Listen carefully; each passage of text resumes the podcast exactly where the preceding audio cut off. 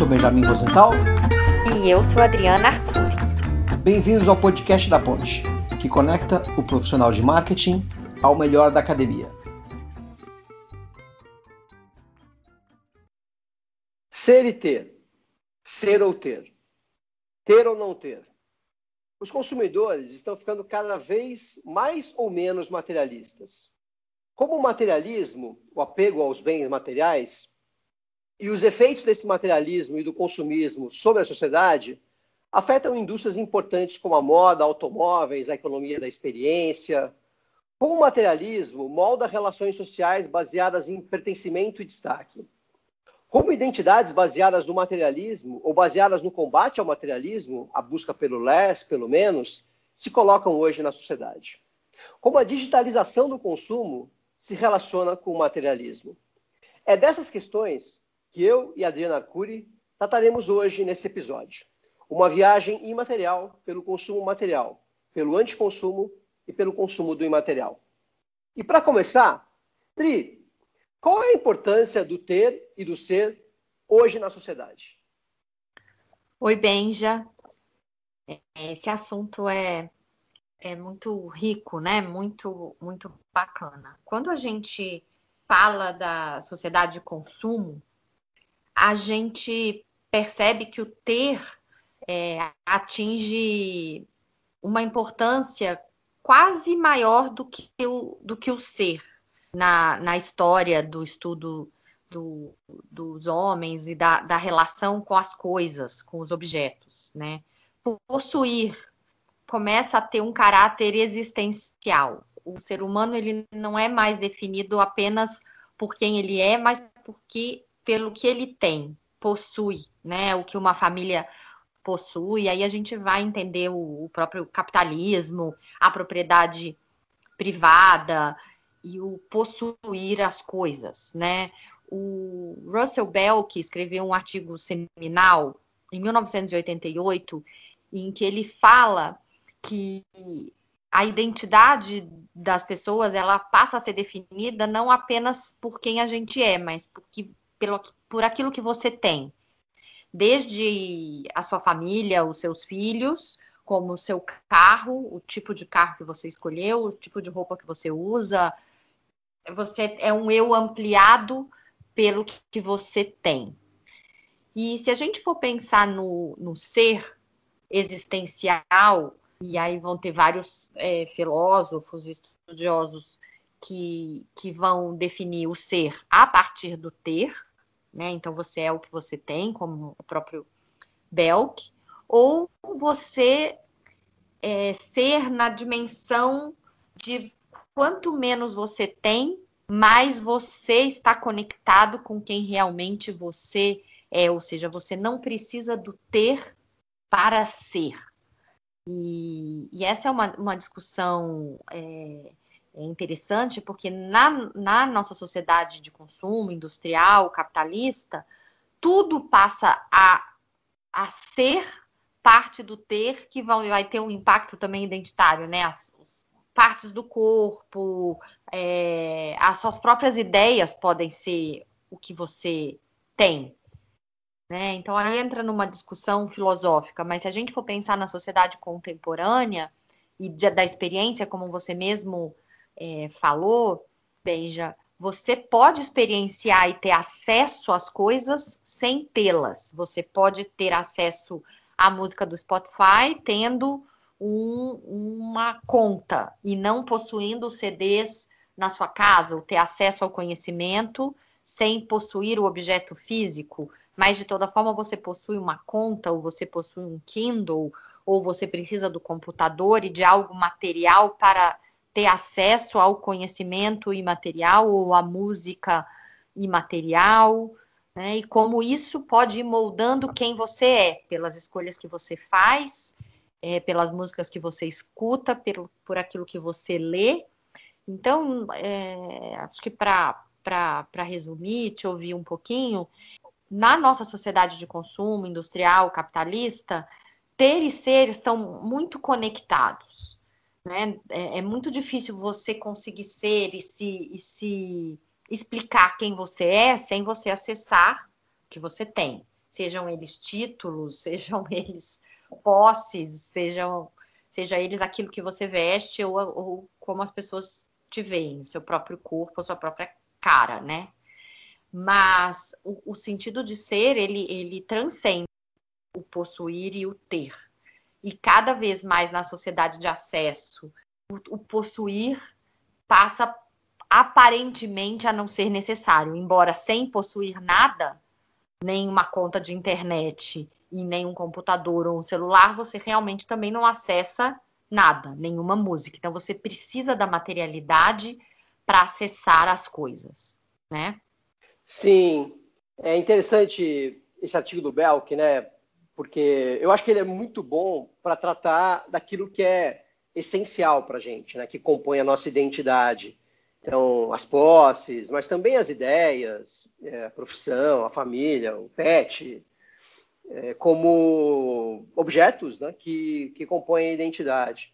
Isso é, é muito interessante, mas para pensar naquilo que é mais essencial para a gente. Né?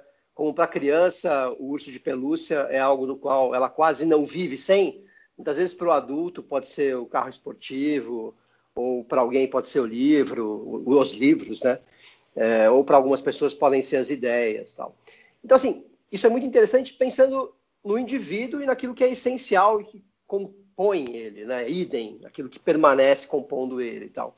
Agora, se você for pensar além do indivíduo, for pensar nas relações sociais, consumo, aquilo que você tem, o que você demonstra ter, é também um instrumento de inserção e de destaque, né? Então, o consumismo, é, pensando nos objetos materiais primeiro, né? Ele historicamente aí, desde que a gente começou a ser uma sociedade muito afluente em termos de consumo, ele vem demarcando fronteiras. Se você é uma família que tem dois carros na garagem, na garagem da casa grande, uma série de objetos, eletrodomésticos, televisão, todo um lifestyle baseado em consumo, historicamente você se conectava com pertencimento a uma certa classe social, né? Sei lá, as próprias é, condições que delimitam se alguém é classe média ou não, por exemplo, envolvem muito também uma série de o acesso a uma série de objetos de consumo, né? Não é só isso, mas também é isso, tal. Então assim, o consumo material, se você for pensar em sociedades é, em que ainda a afluência não é tão grande, né? Ele é meio que necessário, assim. Então, o próprio Bell, que fala dos textos que a gente vai indicar aqui, que quando você pega países é, subdesenvolvidos, Latinoamérica, América Latina, África, você vê o, o, consumo material como pertencimento e destaque de forma muito clara, né? porque as pessoas não têm, elas não têm acesso a tanta coisa assim. Mas quando você vai para sociedades mais desenvolvidas, em que todo mundo tem né? o acesso ao material ele não é mais um elemento de distinção tão, tão fácil e tão claro assim, né? É, tirando alguns, algumas indústrias em que o consumo é muito conspícuo, né? ele é muito visual, inclusive. Tal. A moda, a gente vai tratar dela aqui, a moda é muito conspícua. Né? Mas tirando essas indústrias, muitas vezes a, o que você é deixou de ser demarcado tanto pelo que você consome né, em termos de bens materiais. Porque todo mundo tem o tênis da Nike, todo mundo tem uh, o jeans da marca X. Todo mundo tem, né? Ou muita gente tem no teu meio, né? Quando eu falo todo mundo, é em relação ao teu meio, né? Então isso deixa de ser relevante, né?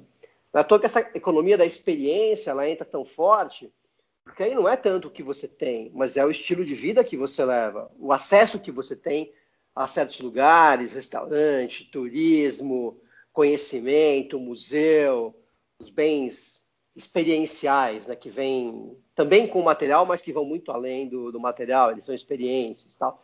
Esses sim começam a, a sinalizar um certo status, um, passam a ser bens posicionais que demarcam mais quem você é frente aos demais. Né? Então, acho que assim, essa questão de ter ou não ter, né, é, ser a partir do ter ou não, ela, ela tem que ser muito olhada a partir do, do jogo de status, né? do jogo de pertencimento a certos grupos e de destaque dentro desses grupos de demarcação frente a outros grupos dos quais você quer aí se, se diferenciar, né? Então, assim, eu acho que o materialismo hoje, Dri, ele está alive and kicking. É, depende de onde você olha. Se você for olhar para classe média, classe baixa, periferia, países subdesenvolvidos, a massa, a grande massa, ela vai querer acesso a bens materiais, porque é isso que demarca o status, é isso que posiciona eles frente a, aos, aos, grupos, né?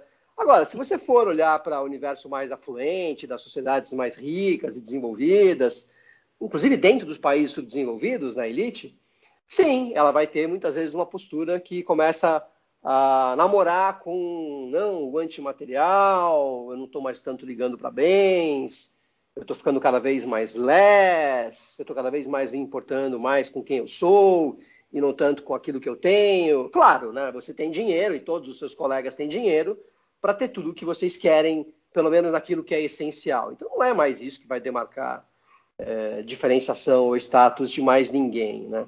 É, assim, são algumas ideias só para a gente começar a conversa. É, eu acho, acho esse, esse ponto muito, muito interessante nesse, nesse sentido. Que a sociedade, é, o, o, o, progresso ilimitado, essa abundância que, que se previa né, com o capitalismo, é, e, com, e com a sociedade super industrializada, tudo isso é muito bonito na teoria, até da gente dizer, ah, as sociedades estão ficando mais ligadas ao ser, mas é isso que a gente que você falou, né? Na verdade, existe uma, uma massa de excluídos, que seriam os países em desenvolvimento, as periferias, que precisam lutar muito para ter acesso, enquanto uma pequena parte que tem acesso e que tem os bens acha que não precisa mais deles, acha que não precisa mais nem da faculdade, não precisa mais de título, não precisa mais de nada, porque está tudo disponível e é a sociedade do acesso. Mas esse acesso, ele na verdade não é distribuído igualitariamente para todo mundo.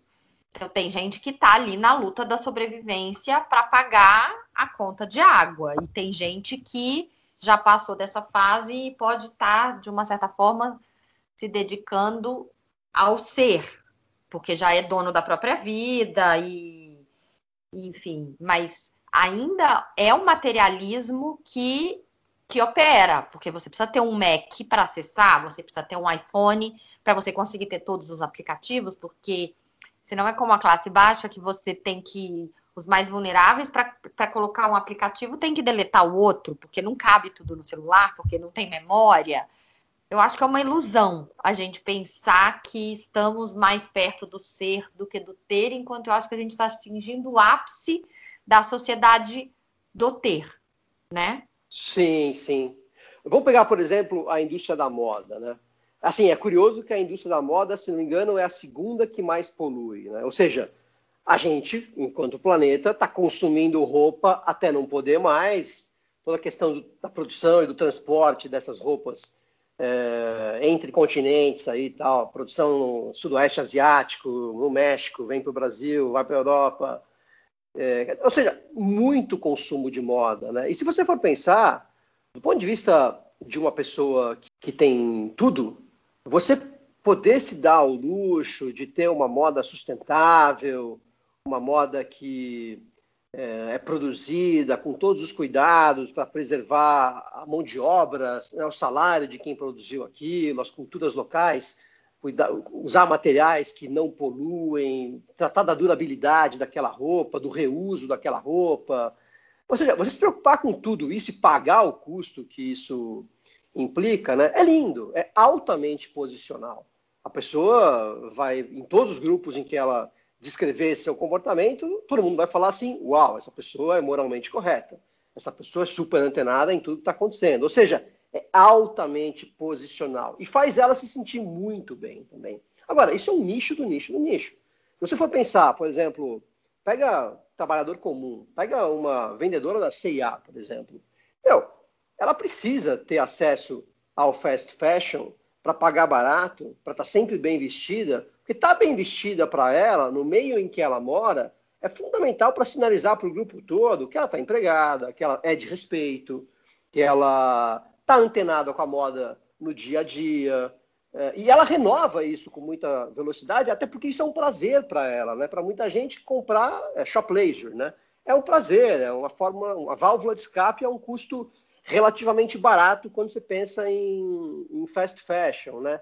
Então assim, eu sempre que eu escuto o papo do não, não, consumo mais sustentável da moda, tal, eu falo legal, isso é fundamental enquanto indústria. Agora, se você for olhar para as necessidades imediatas da massa, a moda ainda é um bem essencial para você se posicionar frente ao teu grupo e dizer, meu, eu sou apresentável, eu sou de respeito, eu tenho uh, valores culturais que entendem uh, qual é a moda do momento, eu estou na moda do momento, né? Então, assim, é muito importante a moda como bem posicional para muita gente, né? Inclusive aqueles que embarcam na, na tendência de consumo sustentável dentro da moda. Né? Sim, até o, o, a, aquela discussão entre moda e estilo. Porque você pode ser o cara que está na faculdade que resolve só usar o jeans surrado todos os dias, porque você já conquistou um status e, e aquilo passa a ser um estilo para mostrar que você não liga para a roupa, né? Mas você poderia, você teria condições financeiras de se vestir melhor, mas você opta por usar um estilo descolado. Enquanto. Então, acho essa, essa discussão interessante, né? E o, o, o Miller, o antropólogo, né, Daniel Miller, naquele livro Trecos, Troços e Coisas, ele fala que a indumentária não é algo superficial. Ela uhum. pode. É, não é que ela é separada do eu, ela pode justamente te ajudar a mostrar quem você é, ela, fa ela fazer parte desse, desse consumo posicional também, como você está colocando, Benja, e ela ser a, ela ele traz um caso do, do, de uma população que ele estudou no Caribe, de Trinidade, em que a roupa não era usada só, é, ela realmente tinha uma função é, de, de, de, estilo e de, e de você mostrar quem você é a partir daquela roupa, mesmo sem muito dinheiro, mesmo que você fizesse aquelas roupas, se vestir bem é parte de você mostrar quem você é e o seu valor.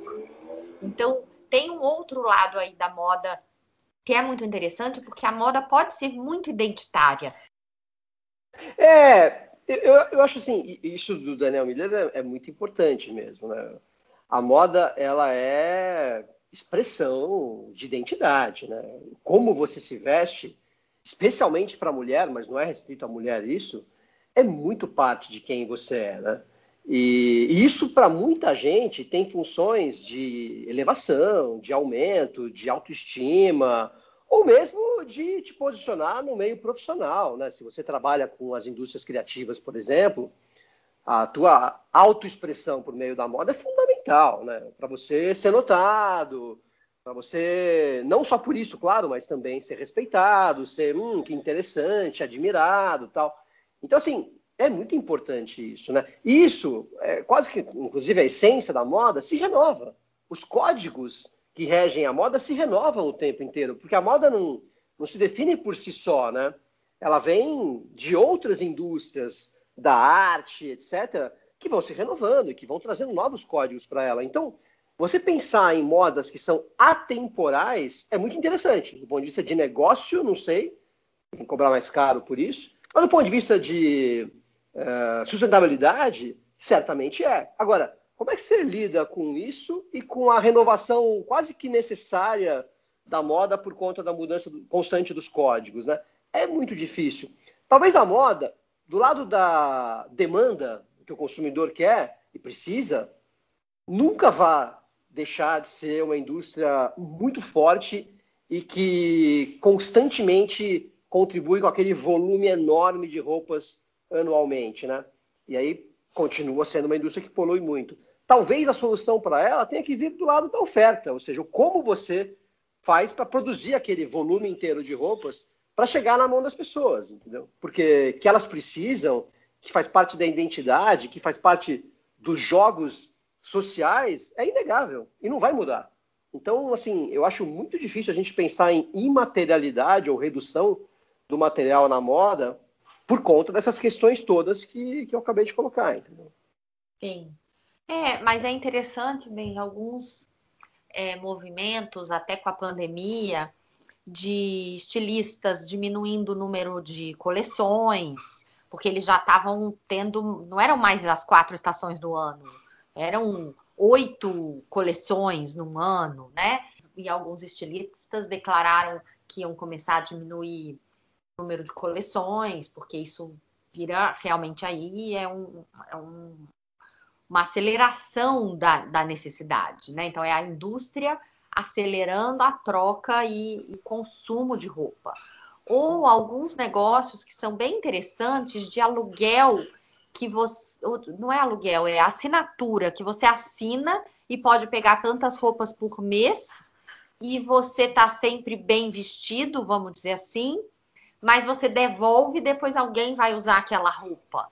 Então seria uma maneira de você ser fiel à sua essência, quem você é e poder estar conectado com quem você é, mas sem precisar ter, né? Sem precisar possuir aquele guarda-roupa, porque você aluga, escolhe, usa durante um mês e devolve, e ou seja, você está sempre renovando o guarda-roupa sem precisar estar sempre comprando e descartando. Então você tira o descarte da, da experiência, né? Você usa, experiencia, mas não descarta e sim devolve, né? Sim, eu acho que como assim conceitualmente, né, como ideia e óbvio que já tem várias manifestações práticas dessa ideia aí. É interessante o reuso, né, você aumentar a vida útil das peças, você é, aumentar a frequência de uso das peças por meio das trocas, tal tem um desafio logístico e de colocar esse hábito no dia a dia das pessoas, né? Que é sempre muito difícil. Eu fico imaginando que peças do meu guarda-roupa eu estou disposto a abrir mão da compra para entrar numas de troca, né? Talvez casacos de inverno, talvez malha, mas assim, certamente o dia a dia não dá, né? não é prático pensar dessa forma, calça, tênis, sapato, é. tal. Não, e se a gente então, assim, pensar na segunda é... pele mesmo, né, Benja, assim, ah, que a roupa aí, ela aí... tá, ela tá assim é, encostada em você, ela, ela é quase você, né? Então, como assim você vai estar tá usando a roupa de outra pessoa e a pessoa, tá, então, quer dizer, você realmente tem que quebrar um, um paradigma aí que ele é bem fundamental da nossa sociedade, porque você, você desenvolve amor pelas coisas que te tocam, né? E tem uma coisa que é o que te toca, quando ninguém mais tocou, ninguém mais usa, é puro, né? A gente vai pegar aquele episódio nosso da pureza uh, e do perigo e tal. Douglas, né? Da Mary Douglas, é. Agora, quando alguém já tocou aquela peça, eu vou pegar um exemplo pessoal, Adri. É, eu estava uma vez em Austin tal, eu estava numa loja de discos de vinil, super legal, tal, não sei o quê, e lá também vendia camisetas usadas de shows de rock. E eu comprei uma camiseta usada, que eu acho super legal tal, de um show dos Stones lá. Se não me engano, é do ano, do ano que eu nasci. Eu nem sei se a camiseta é do ano que eu nasci, talvez ela seja posterior àquilo. E eu comprei, beleza, e fui usar, né? A primeira vez que eu fui usar, eu falei, não, mas eu quero lavar antes de usar. Aí eu pensei que aquela, aquela sensação minha fosse só porque, não, eu acabei de comprar uma peça que é usada, eu não sei se eles lavaram, eu quero que ela seja lavada. Beleza. Trouxe para São Paulo tal, lavei. A segunda vez que eu fui usar, a mesma sensação. Dri, vou te falar, até hoje eu tenho a mesma sensação quando eu uso aquela camiseta. Eu já usei ela, sei lá, 50 vezes. Não sai, porque aquela peça já foi usada. Ela é diferente e é até difícil explicar, é uma relação que ela é muito umbilical com a coisa, entendeu? É, você simplesmente sente a coisa diferente quando ela é usada, entendeu? Então, assim, é complicado você rodiziar roupas. Talvez aquelas que você usa uma vez e nunca mais, vestido de festa, festa. É, seja mais fácil, entendeu? Mas o cotidiano, vou te falar, viu, é um desafio. Eu acho que é um desafio experiencial para o consumidor, assim. Sim, é, é uma mudança de paradigma mesmo, porque o que a gente aprendeu é, no máximo, você passa para o seu irmão mais novo. Eu, eu ganhei muitas roupas usadas do meu filho que eram roupas super de qualidade, criança perde muito rápido, diferente da gente. Então, para mim, foi. Eu não vi nem grandes problemas dele usar roupas usadas em roupas praticamente novas, sapatos praticamente novos. Mas acho que também na vida de adulto, que teoria a gente não cresce mais, a não ser de peso, né? a gente deveria conseguir usar as coisas por muito mais tempo, não perde tão rápido, o pé não cresce mais, né? É, isso eu tenho feito bastante. Eu acho que assim, eu sou um cara pouco consumista com roupas. E eu permaneço muito com as roupas, né? Das, coisas que eu acho mais estranhas que existe é gente que só parece ter roupa nova. Eu acho isso absurdamente estranho, assim, do tipo, meu, como assim você não acumula suas roupas e você não usa elas por 10, 15 anos, entendeu? Isso é a coisa mais natural que deveria existir. Mas, Benja, e se a gente for pensar nas indústrias que se digitalizaram? Por exemplo, conteúdo.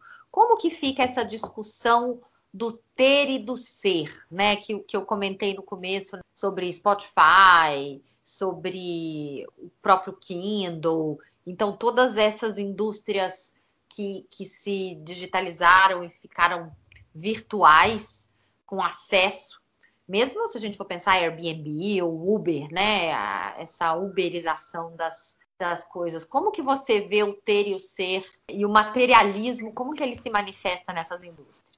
Esse ponto é muito bom, André. Eu acho que esse ponto é uma avenida gigantesca para a gente poder discutir aqui, né? Porque eu acho que essa economia baseada no acesso, ela é muitas vezes a essência, é, pensando nas categorias, né, são as mais importantes, ela é a essência do que a gente discute quando a gente fala de consumo imaterial e da liquidificação, né, do consumo líquido em, em diversas categorias. Né? Então, por exemplo, pegando conteúdo, as indústrias da música, uma parte da indústria do livro, elas foram ficando cada vez mais líquidas e foram cada vez mais ficando baseadas em acesso por conta dos modelos de negócio que foram sendo criados, né? Eu acho que a tecnologia e os modelos de negócio foram puxando a desmaterialização. Não foi tanto uma onda sustentável ou então uma, ah, eu não ligo mais para ter. Eu acho que foi uma mudança na prática e uma mudança no gosto. Hoje em dia, o legal, até porque a prática pede isso, não é mais você ter um monte de disco você fica carregando CD, que você fica carregando para lá e para cá. Isso não é prático, né? Isso não te permite ter uma vida simples e rápida e fácil e usar a música de mil maneiras, inclusive maneiras que você não utilizava antes, é, como por exemplo trilha sonora, né? a música como trilha sonora para o teu dia a dia. É, é, muito mais fácil você fazer isso hoje. Então a gente desmaterializou o consumo de música. Né? Essa é uma categoria em que isso aconteceu. Mas eu acho que é mais por conta das capacidades tecnológicas, dos modelos de negócio e o como isso transformou os nossos hábitos tem mais a ver com a, de, com a oferta do que com a demanda. Olha que interessante. Acho que isso é uma primeira coisa. Né? A segunda coisa, que tocou no, nos modelos de negócio de acesso, bem mais material e mais caro que exista, que é a casa. Né? Então, por exemplo, o Airbnb deu uma liquidez enorme, liquidez no sentido econômico, né, financeiro, liquidez enorme para os imóveis, o segundo imóvel, por exemplo. Né? Então, hoje em dia, você acessa qualquer imóvel na praia, na montanha, na cidade que você quiser, de qualquer lugar do mundo, você tem lá um menu, um portfólio gigantesco, com todas as condições. Meu, é sensacional isso. Então, isso, é, essa oferta, ela vai transformando a forma como você vê a necessidade de ter ou não ter uma segunda casa. Obviamente, isso aqui é um consumo de elite, né, que a gente está falando, ter uma segunda casa. Uma parte dos brasileiros não tem sequer a primeira. Mas vamos pegar esse consumo de elite e tal. Meu, é muito mais fácil você ter tudo isso. Essa facilidade e as consequências todas que ela implica, né? Você não ter lá manutenção, você poder viajar para qualquer lugar, você não, ter, não ficar mais preso ao sonho da casa na praia que nossos pais tinham, né? E aí todo final de semana eles iam é, para a praia na mesma praia, né? Que foi muito legal, isso não é uma crítica. Mas esse é um modelo que, para o jovem atual, e mesmo para o adulto atual, ele está ultrapassado. Porque as capacidades que o Airbnb, Booking e demais oferecem, Couchsurfing oferecem, são muito mais interessantes. Elas permitem conhecer o mundo a baixo custo. Né? Então, assim, é interessante como você tirou a necessidade de você ter o bem. Verdade, fato. Agora, todos os benefícios experienciais mas também simbólicos, de você viver indo para os bens dos outros, mediante aluguel, continuam se dando. Então, eu acho que é mais uma mudança de modelo de negócio, é mais uma transformação na oferta que provocou uma mudança no comportamento do consumidor. E aí sim ele vai se tornando cada vez mais imaterial, nômade, é, desinteressado em ter posses. Não é porque os valores é, materiais caíram, são fora de moda. Não é isso, é uma outra coisa. É que o acesso é muito mais interessante, é muito mais fácil. É um pouco assim que eu vejo a coisa. Sim. É interessante isso, Benji. Até que é aquilo que, que a gente também tinha falado, né? E o, tem um artigo super interessante de música que ele justamente vai falar como que você precisa se materializar para desmaterializar a música. Ou seja, você vai, você vai investir num bom fone de ouvido, você vai investir num bom iPhone ou num, você vai precisar materializar de outras formas, né? Então, para você desmaterializar, você, você não é que você desmaterializa tudo. Então, a indústria precisou permitir o acesso, né? Até na minha pesquisa do mestrado, que eu fui pesquisar a desmaterialização de bibliotecas, a maioria das pessoas que eu conversei estavam desmaterializando porque existia uma possibilidade real de ter acesso via um Kindle ou via você poder ter um sebo e usar as redes sociais para divulgar o seu sebo. Então você transforma a sua biblioteca num sebo. Via redes sociais as pessoas te descobrem, visitam a sua biblioteca. Você consegue comprar livros que você depois vai vender. Então você tem acesso a mais livros, principalmente numa pessoa ávida por conhecimento. Então você compra e vende, compra e vende e o espaço físico continua sendo o mesmo.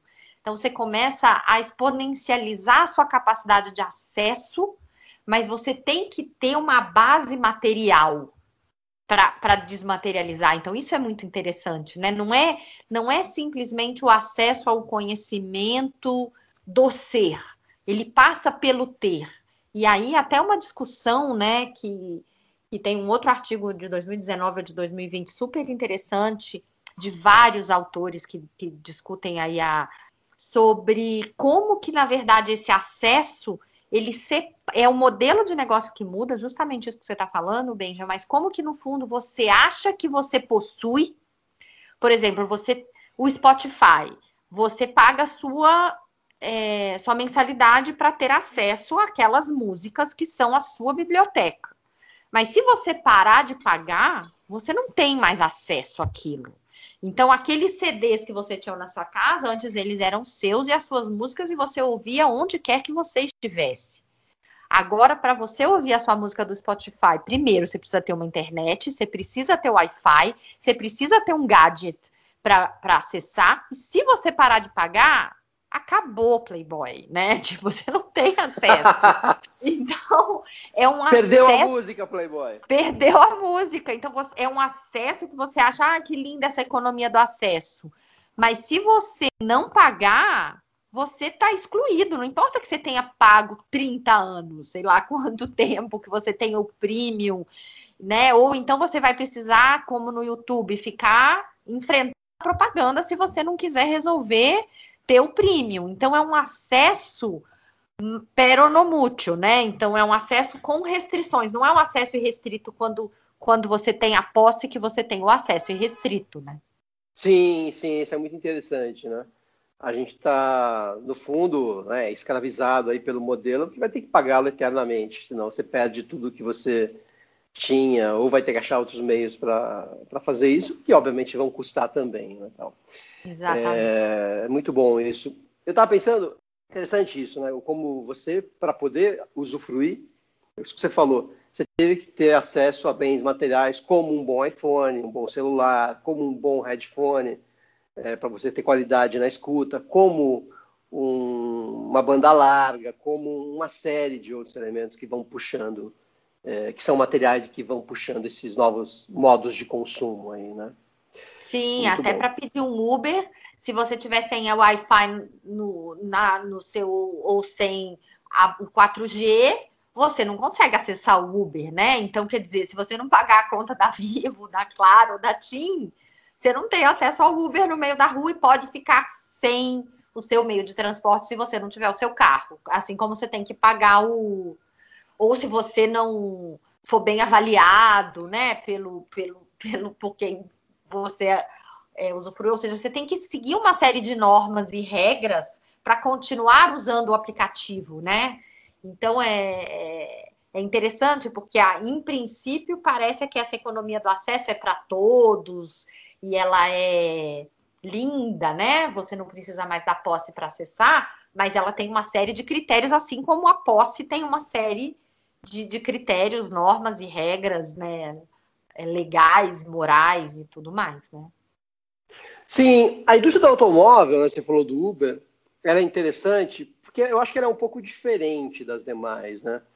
O que você faz com um carro, né? Você vai e volta para o trabalho. Você vai e volta para o lazer. Você vai viajar com ele. Isso não mudou tanto, né? Porque você tem outras formas de acesso. Então, assim, eu acho que o automóvel talvez seja aquele elefante branco que durante décadas, século, né? A gente teve que aguentar porque não tinha outro modelo, não tinha outros modelos de, de negócio, né? Não tinham. Agora tem. Então, acho que agora sim começa a haver uma possibilidade de você ter todos os benefícios aí do transporte individual, né? É, nos lugares em que aquilo é necessário e tal, sem o custo é, da aquisição e, e, da posse, né? Eu estava dois finais de semana na praia e um, um dos casais que foi na, na viagem, ele estava com um SUV super cara, bacanuda lá, nova, né, tal. E, sei lá, custa quase 200 mil o carro, assim. E, e ele não comprou. Ele estava num modelo em que ele teve acesso ao bem por um ano, é, hum. tipo um leasing, assim, ele pagou 10%, 15% do valor do veículo. E depois, se ele quisesse, ele teria acesso ao, ao veículo comprando com desconto X lá, que devia dar mais ou menos igual à compra de um veículo, tudo somado, né? Mas o acesso que ele teve mediante outros modelos de negócio permitiu a ele uma facilidade de escolha, do tipo, ah, vamos embora, vamos comprar isso aí. É, que ele não teria tão facilmente se não tivesse esse modelo de negócio, né? Então, acho que o automóvel, ele, ele, a indústria do automóvel se transformou porque os modelos de negócio se transformaram, né? As práticas de uso do bem, nem tanto. Elas continuam sendo mais ou menos o que, o que sempre foi, assim, né? É interessante, faz, faz sentido. É, e voltando aqui para a nossa discussão do, do ter e do ser, né? Você, falou da, da poluição. Então, se a gente for falar do ter e até falar da indústria do automóvel, né? Como ela polui. Mas como que a gente percebe o materialismo, como ele tem afetado as indústrias que mais poluem? Olha, eu acho que as indústrias que mais poluem, primeiro, né, elas são grandes vilões. Assim. Então, socialmente, elas são indústrias que vão ser atacadas, né? vão sofrer pressão. Então, o automóvel está cada vez mais sofrendo pressão, vem sofrendo pressão há muito tempo e vai sofrer cada vez mais pressão para abandonar o petróleo como base é, energética, né? Virar mais elétrico, menos poluente, uma série de, de questões que tá mudando aí um pouco a, a indústria. A Tesla, por exemplo, vem surfando muito bem essa onda tal. Então, assim, de um lado, são aquelas indústrias que são vitrine, acho que a moda também entra um pouco nisso, né? Muita gente hoje prefere adotar um slow fashion, coisas mais duráveis, assim como prefere escolher automóveis já com base no critério de deixa eu ver se polui pouco, se economiza muito, vou escolher um elétrico, por exemplo, ou então vou adotar modelos de transporte coletivo que são muito menos poluentes, tal, por conta dessa dessa pressão social sobre comportamentos uh, que são poluentes, né? Você ter hoje um automóvel altamente poluente é muito mal visto na sociedade. Então, acho que assim, de uma maneira geral, essas são indústrias em que a pressão social vai fazer com que talvez uma parte das pessoas é, embarque em, em, comportamentos de consumo que virtualmente podem até se desmaterializar ou reduzir, pelo menos, a materialidade, né? É, reduzir o consumo um pouco. Né? Agora, isso também é botar uma pressão muito grande no consumidor, que é uma coisa que eu não gosto. Porque eu acho que você tem, uma, você tem lá uma indústria altamente poluente, né? automóvel e moda. Aí você vai lá e coloca toda a pressão sobre o consumidor, a responsabilidade é toda sua para fazer a transformação acontecer. Eu acho que isso não é legal. Eu acho que a coisa certa é legal, vamos tentar alterar o comportamento do consumidor, mas bota pressão na indústria. Porque é a indústria, sim, que tem que alterar suas práticas. Ela é que tem, a, tem que achar formas de poluir menos na produção ou fazer com que o seu produto final polua menos. Né? É papel dela isso. É, afinal, ela é que está movimentando a roda. Né? Então, eu acho assim, é, sim, essas indústrias que mais poluem, elas podem até eventualmente fomentar uma diminuição do materialismo. Mas, por outro lado, é, justamente por poluir, elas vão fomentar uma transformação daquilo que já é material. É, porque eu não vejo também a moda se desmaterializando, como eu já falei, ou mesmo os automóveis se desmaterializando numa escala tão grande assim. Eu acho que vai ter uma transformação, principalmente no automóvel, na forma como a gente usa os automóveis, né? Quando chegar o automóvel autoguiado, então nem se fala. Aí a coisa vai ficar ainda mais diferente do que é hoje. Né? É, Nesse ponto, Benja, o, o Eric Fromm, no, no, livro Ter e Ser, ele tem uma discussão interessante que eu fiquei refletindo enquanto você falava, que, que, a, que como a sociedade industrial e as empresas, de uma certa forma, o, o próprio homem, homem, mulher, vamos dizer assim, na, nessa nossa sociedade, tem desprezo pela natureza. Não, não seria desprezo, ele fala em menosprezo né? Ou seja, essa, essa coisa onipotente e meritocrática de que tudo pode ter mais, ser melhor, isso deixa a natureza num segundo plano, né? E ao deixar a natureza num segundo plano, poluir parece um processo natural, né? Assim como consumir, consumir a natureza, consumir tudo, querer mais, é, consumir no sentido mesmo de você usar, né, é, deglutir, devorar a natureza, fica mais. É, e, e, isso ele, ele fala que é muito do ter, e, estaria num outro terreno que não é o terreno do ser.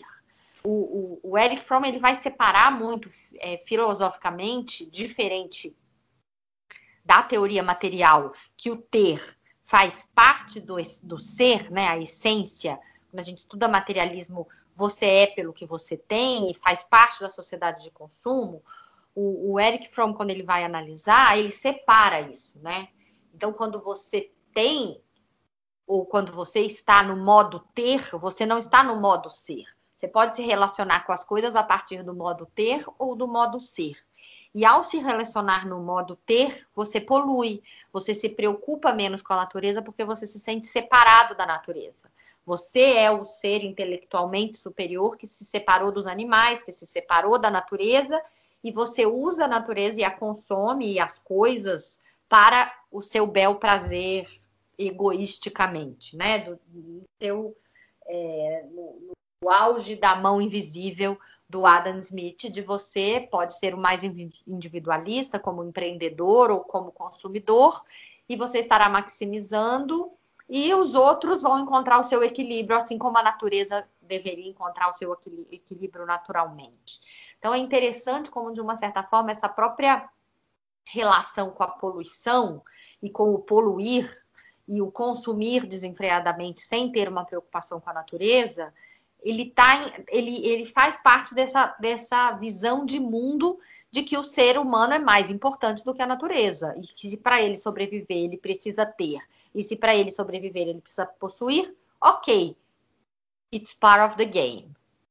Sim, eu acho que um dos grandes valores já há década, né, é, é o valor vamos preservar o meio ambiente, né? O planeta já não se sustenta, já se consome mais do que uma vez a cada ano, aquele papo todo que a gente já conhece, né?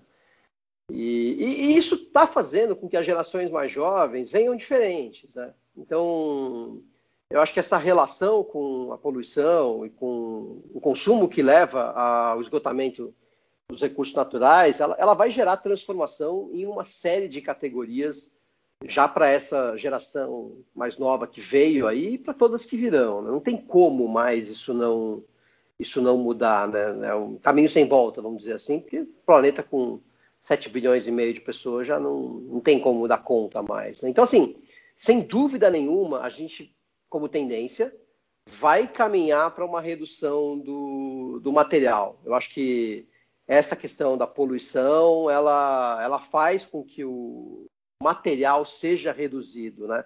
Por exemplo, em todos os supérfluos, Dri, às vezes a gente escolhe uma ou outra indústria, mas a gente esquece que a vida é composta de, sei lá, múltiplas indústrias e uma boa parte delas polui muito e não traz benefício quase nenhum. Né? Eu vou pegar um exemplo que assim me dói o coração cada vez que eu vejo.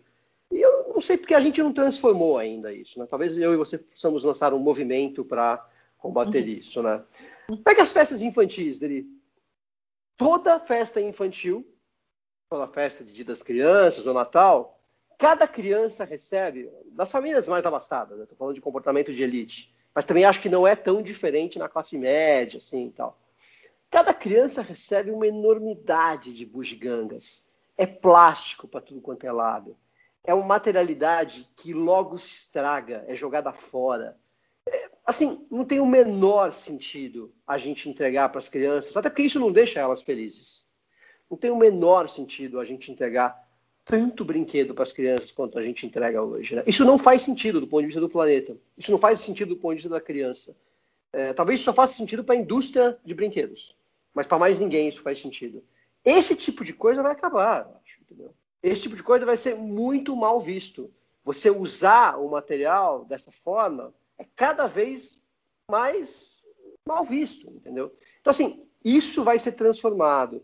Isso pode ser na forma como você usa o teu automóvel, como você presenteia alguém, como você descarta aquilo que você usou, como você trata o lixo, por exemplo. Acho que uma grande tendência, o Brasil está super atrás é, nessa questão, é a forma como a gente trata o lixo. Né?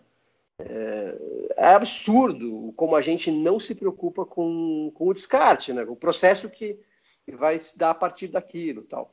Então, assim, além de materialismo mudar a partir da poluição, eu acho que a forma como a gente se relaciona com tudo que é material vai também se transformar. Assim, entendeu?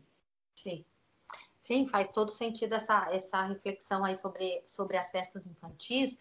E, e isso mostra, quer dizer, é o que você está ensinando para as crianças, de alguma forma, né? Quando você reproduz esse padrão das, das uhum. festas infantis. E que alguns é, famosos aí, celebridades, quando celebram, ah, façam doações, né? Tem aí na, nas redes sociais os aniversários das, das, dos filhos de celebridade que eles pedem para fazer doação para uma, uma instituição, é, uma ONG, né? É, se a gente for pensar, isso faz todo sentido, porque aqueles brinquedos quebram, é quantidade, não qualidade, mais valeria pedir para todos os os convidados se juntarem e comprarem um Lego para criança, né? Sei lá.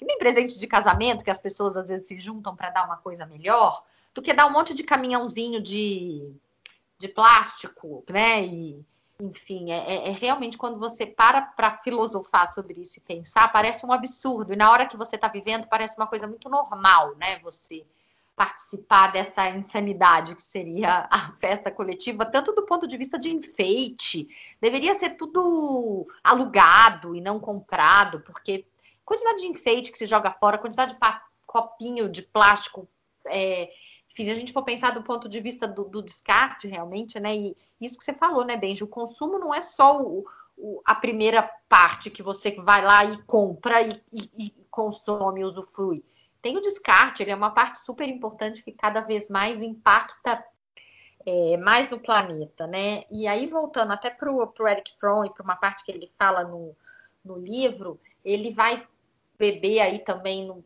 em algumas coisas bíblicas, históricas e, e, religiosas, e ele traz uma frase que, que bem-aventurado seria aquele que nada sabe, nada quer e nada tem. né? O, tipo, aí ele vai se espelhar no budismo e como que o, o, o desejar seria o grande mal da humanidade. E se você se desprendesse do ter, você estaria muito mais próximo do ser. E aí ele até cita aquelas, aquela frase bíblica, né? Bem-aventurados os pobres de espírito, porque deles é o reino dos céus.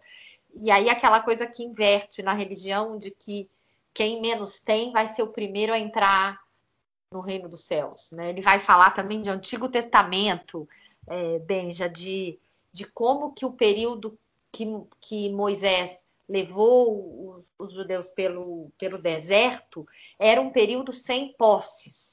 E como aquilo simboliza o, o máximo do ser, quando você transcende. Embora você almeje chegar na, na terra prometida, você está naquele momento muito mais próximo de Deus, porque você não está, você não tem casa, você está no deserto, você está nômade, como você já tinha citado até aí. Então acho, acho interessante essa, esse, essa coisa pendular, né? Que, que não adianta também, né? Virar monge franciscano e andar de sandalinha da humildade e nada ter, mas o quanto esse raciocínio ele é importante e, e os movimentos de é, simplicidade voluntária, as pessoas que não, não compram mais nada. Tem vários, tem, começam a existir né, alguns movimentos de consumo assim que, que vão, vão beber nesse significado do, do não ter, do abrir mão e do, do simplificar. Tem até aquele. Tem um, um documentário na Netflix, Minimalismo, que é uhum. é isso de viver com uma malinha de roupa, né? Sim, isso é muito legal, dele como tendência, assim, né? É, não é nem mais tendência, é realidade para muitos lugares, especialmente nos meios mais afluentes, né? Nos grupos mais afluentes. Você reduzir o consumo, você se preocupar mais com o ser e desenhar um pouco o ter ou restringir aquilo que é mais essencial, o ter. É, você ter uma relação com, com você mesmo e com, e com os grupos menos baseada no ter e mais baseada no ser, né? Eu acho que tem, inclusive, nisso toda uma discussão sobre bem-estar, well-being, que o ter em excesso, ele não contribui, né? Ele não traz nada de, de bem-estar para quem já tem o essencial, né? Até quando você vai discutir felicidade, por exemplo, você percebe que depois de uma certa faixa de renda, as pessoas não são, na média, mais felizes, né? Por conta de grana, que daria acesso aos bens. Elas são mais felizes se elas tiverem projetos, família, relações sociais, é, uma vida que vale a pena viver, né? Então, assim, eu acho que, indo, voltando um pouco para aquele ponto que você tocou, né, do estoicismo, no fundo, é, eu acho que sim. Eu vejo muita gente, inclusive, já embarcando numa de qualidade no ter, é abrir mão, é diferente, a qualidade no ter, e de preocupação muito mais com o teu bem-estar, com a tua saúde mental, com as tuas relações pessoais, com o teu tempo no trabalho e fora dele, família, amigos. Eu acho que a gente viveu, talvez nos anos 80, 90, 2000, uma fase muito forte de crescimento no consumo, né? de ter, ter, ter, ter trabalho, trabalho, trabalho, sucesso, sucesso, sucesso. Isso está ficando. É interessante, né? Como isso está ficando um pouco fora de moda, né? O, o aspiracional hoje é o sujeito, a pessoa bem resolvida, a pessoa bem inserida na sociedade, que contribui. É, esses modelos de individualismo, sucesso, material ou profissional apenas, eles estão caindo por, por terra, né? No, no, nosso imaginário, assim, no nosso consciente coletivo, né? Os valores do sucesso hoje estão sendo transformados e nada leva a crer que materialidade, a não ser aquela materialidade de qualidade, né, essencial, vá fazer parte do sucesso no futuro. Né? Pelo contrário, talvez cada vez menos, menos, menos é, cada vez mais qualidade seja a, a palavra da, de ordem, né? E não, e não quantidade. Acho que isso é, é, é bem nítido. Sim. Sim, e isso de separar o, o, o desfrutar de possuir. né? Você, você ser feliz com menos, é, com mais qualidade. Acho, acho essa, essa, acho que talvez esse realmente é, seja o futuro, sempre com aquele é, disclaimer que você trouxe até no começo, né? Para os, os menos favorecidos, excluídos, é, quando, como a gente viu o boom da classe C no Brasil, é, com Casas Bahia e prestações, quando a gente está falando com países em, em desenvolvimento, as coisas estão um pouco na contramão, né? Porque talvez seja a primeira geração que vai conseguir comprar um carro, a primeira geração que viaja e, enfim, a primeira geração que usufrui, que desfruta e que quer ter as coisas que, que outras gerações e, e aí as, as, as, a população mais abastada e mais bem posicionada na hierarquia social já está num outro movimento de andar de bicicleta, né? De abrir mão, do possuir e do ter. Enfim, ou de andar de ônibus e metrô, né? Tem, tem um resgate. Enfim, é, mas, mas, eu acho. Fala, Benji. Não, não, não, conclui, desculpa.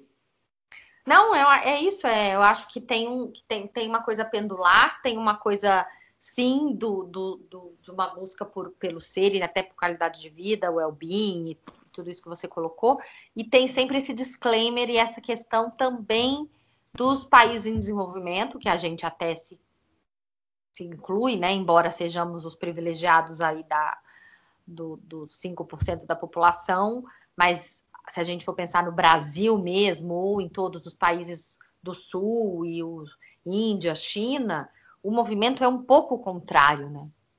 Sim, é, é claro que uma massa de pessoas no Brasil, na China, na Índia, é, na África, precisa ter acesso a bens de consumo, né? A geladeira, a televisão, a, TV, a, a internet, a celular, a roupa, tudo isso é verdade. A carne, tudo isso é verdade.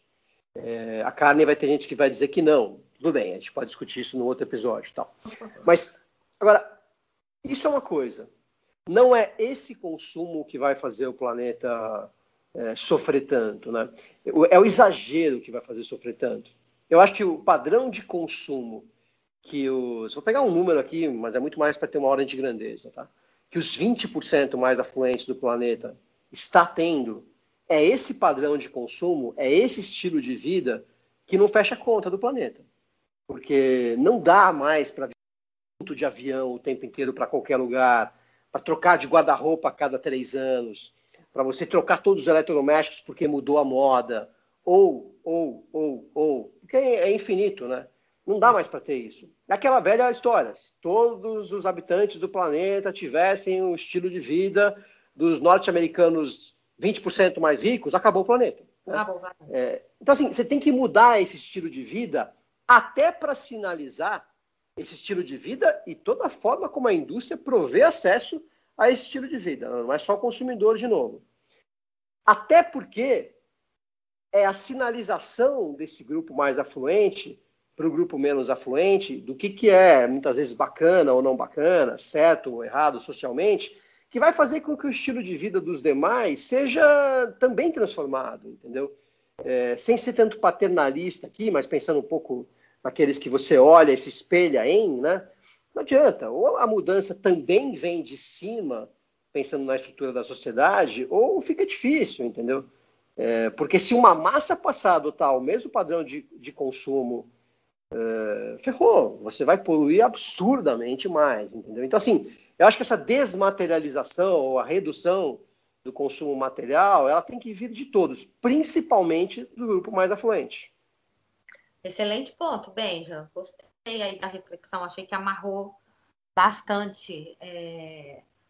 Isso faz, faz realmente sentido, né? Acho que é um, é um repensar e um reaproximar-se do, do ser é, no sentido mais abstrato né, da, da palavra. Não é eu sou alguma coisa, eu sou alto, eu sou. É simplesmente o eu sou, né? Então não é nem o eu tenho ou eu sou alguma é simplesmente o, o ser no, no, no sentido de, de, existir, né? A gente talvez repensar o, o ser maior que vai envolver a natureza e vai envolver tudo e, e abrir mão de, de possuir tanto para ser, né? Porque aí a gente vai consumindo o planeta. Deve ter algum jeito de ser sem possuir, né? Sem consumir. Ah, tem muitos jeitos, né? Eu acho que. Você vai ficando mais velho também, Dri. Você vai percebendo que aquilo que você tem é muito legal como um meio, né, para alguma coisa e tal. Então, ah, posso querer trocar de notebook a cada quatro anos ali, porque é um meio para eu produzir mais, né? Ou de iPhone, porque é um meio para eu poder fazer tudo que o iPhone faz, né? E assim por diante. Mas não é a posse pela posse, né? É a posse porque ela me permite ser mais o que eu quero ser, entendeu? Então, acho que talvez como reflexão final para o ouvinte, não é que o ter vai desaparecer ou que o ter deva desaparecer. Não é isso é que talvez você possa ser mais a partir de não ter, ou seja, a partir de você se desenvolver enquanto pessoa, enquanto cidadão, enquanto membro de uma comunidade, enquanto pai, mãe, familiar, profissional de um meio qualquer, tal, ou seja, você ser e não ter, mas também você possa se desenvolver mais, você ser mais a partir de ter com mais consciência. Você ter um, um contato com a materialidade, com os produtos, na compra, no uso e no descarte, com mais consciência.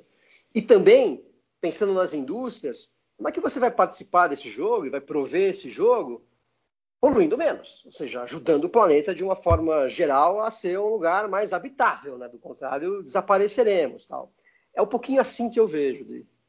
Sim, concordo. Acho que é um é uma mudança de mindset também, né, em relação ao, a um modo menos individualista, né, e das empresas também repensarem o, o, o, ser, o seu estar e agir no, no mundo de um outro lugar, não, não incentivando o consumo, mas repensando o, o papel, né, e, e menos o individual e com um olhar de coletivo, uma mudança de paradigma mesmo, né? Que espero que de uma certa forma a pandemia possa estar transformando essa maneira de ver dos líderes e dos, e dos executivos, embora eu, eu seja talvez um pouco cética em relação a isso, mas ao mesmo tempo que eu vejo isso acontecer e mais sharing, mais compartilhamento e uma visão